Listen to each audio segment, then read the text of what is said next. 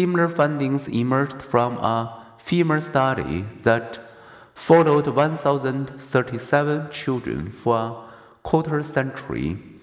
Two combined factors, childhood maltreatment and gene that alter neurotransmitter balance, predicted antisocial problems.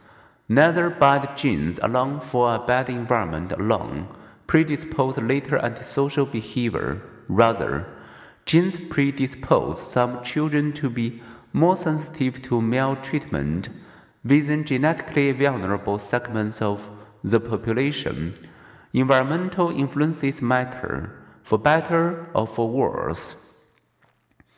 With antisocial behavior, as with no much else, nature and nurture interact and the bare psychosocial perspective helps us understand the whole story. To explore the neural basis of antisocial personality disorder, neuroscientists are trying to identify brain activity differences in criminals who display symptoms of this disorder.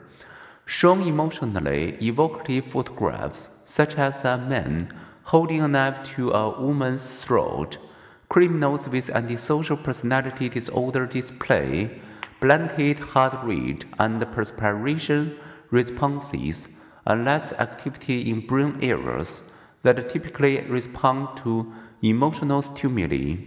They also have a larger and hyperreactive dopamine reward system, which predispose their impulsive drive to do something rewarding despite the consequences. Such data provide another reminder Everything psychological is also biological.